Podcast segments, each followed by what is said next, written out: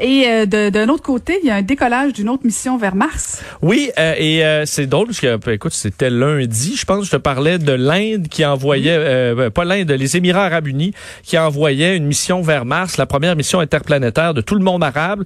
Et là, c'est la Chine, la Chine qui a de grandes ambitions spatiales. Et là, ça se passe vers Mars. Et eux, bon, les Émirats arabes unis, c'était simplement un orbiteur, donc un genre de satellite qui va tourner en orbite autour de Mars.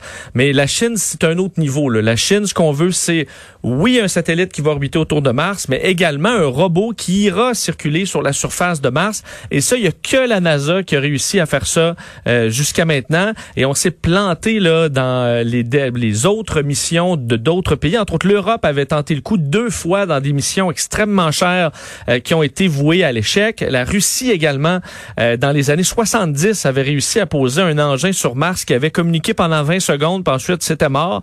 Alors ça a toujours été un échec. Est-ce que la Chine, cette fois, va réussir? Euh, là où tant d'autres pays euh, ont échoué? Euh, c'est sept mois de voyage, donc, qui partait aujourd'hui dans une fusée chinoise qui était à seulement son quatrième vol. Donc, il y a vraiment des exploits technologiques et de grandes étapes qui sont franchies par la Chine. la mission qui s'appelle Tianwen 1, qui est donc là, bon, qui a eu son, son décollage être couronné de succès dans les dernières heures. Et ben, ça montre les grandes et la course à la technologie spatiale qu'on en fait un fleuron, là, comme à l'époque entre les États-Unis et la Russie. Mais là, c'est le monde arabe. On a l'Inde également qui fait des missions spatiales de plus en plus, la Chine et les États-Unis qui essaient de retourner vers la Lune le plus rapidement possible, mais ensuite vers Mars. Euh, alors, est-ce que la Chine va être Bon, on va pouvoir euh, dire mission accomplie à la fin de tout ça. On le saura pas avant plusieurs mois. Et l'objectif scientifique, euh, parce que eux, c'est quand même intéressant, le, satellite qui va tourner va travailler de pair avec le robot et la sonde qui va aller se poser sur sur Mars. Alors le but, euh, analyser la surface de la planète, comprendre davantage sa géologie, Bon, est-ce qu'il y a des grandes découvertes qui vont se faire avec ça? Peut-être pas. Mais dans les missions qui sont à venir sur Mars, l'objectif, c'est vraiment de découvrir qu'il y a eu de la vie sur Mars. Et c'est possible qu'une de ces missions-là qui s'en viennent donne quand même une des réponses à une des questions les plus euh, importantes de l'histoire de l'humanité. Est-ce qu'on est les seuls dans l'univers? Si jamais on découvre une forme de vie et qu'on peut la ramener évidemment euh, sous forme de fossile, c'est ce qu'on ce qu'on s'attend. Euh, ben là, on aurait quand même ce serait, ce serait tout un événement sur Terre. Alors peut-être qu'une de ces missions qui s'en vient, parce qu'il y en aura une succession dans les prochains mois de décollage de missions vers Mars. Alors dans quelques années, on aura peut-être une réponse à cette euh, question qui hante l'humain depuis si longtemps.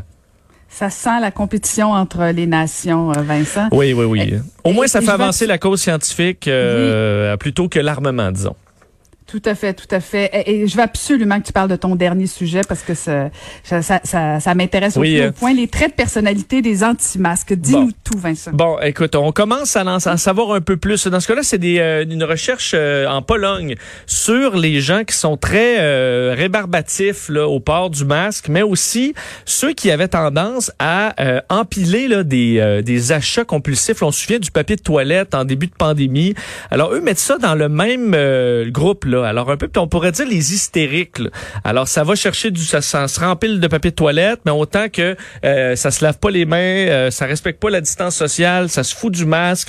Ben, ce sont selon euh, cette recherche euh, polonaise une, en fait, les psychopathes et les narcissiques sont ceux qui sont les traits de personnalité des gens qui sont les plus bon enclins à refuser les mesures d'hygiène de la santé publique. Alors pas des plus, les plus beaux traits là, et narcissiques euh, pourquoi? Parce qu'on dit que eux ont tendance à ne pas euh, croire que les mesures fonctionnent, mais c'est surtout parce que ce qu'on donne aux psychopathes et aux narcissiques, c'est l'absence d'empathie.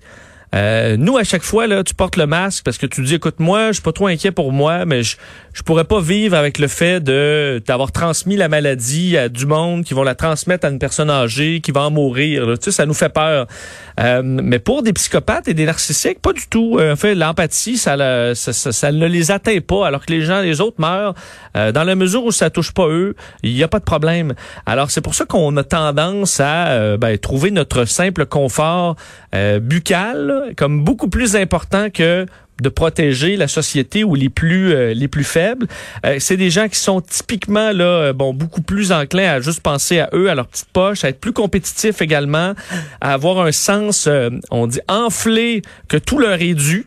Et ça c'est les chercheurs là, qui disent ça. Alors centré sur eux-mêmes et le manque d'empathie sont les les traits qu'on reconnaît à ceux qui se battent contre euh, le masque ou qui s'en foutent complètement de le, de le porter.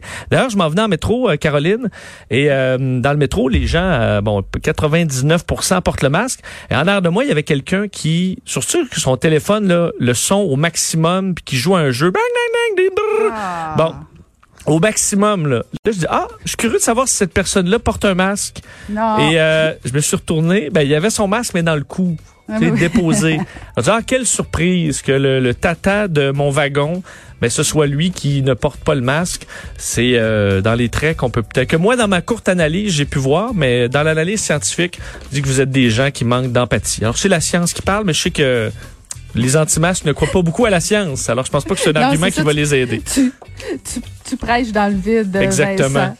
Mais effectivement, tu fais allusion à ces gens-là, les téléphones cellulaires qui sortent, euh, qui sonnent très, très, très fort, comme si euh, ils étaient les seuls ah. à exister sur la planète. Ça, ça me fait pogner les nerfs vite, je te dirais. Ah ouais. Ben, pogne pas les nerfs. Reste, reste avec nous euh, pour 13 heures. Merci beaucoup, Vincent. Je vous invite à rester avec nous pour le bulletin de midi qui va suivre de midi à 13h. Ce sera les nouvelles LCN. Et moi, j'en profite pour remercier toute l'équipe. Et je vous dis à demain.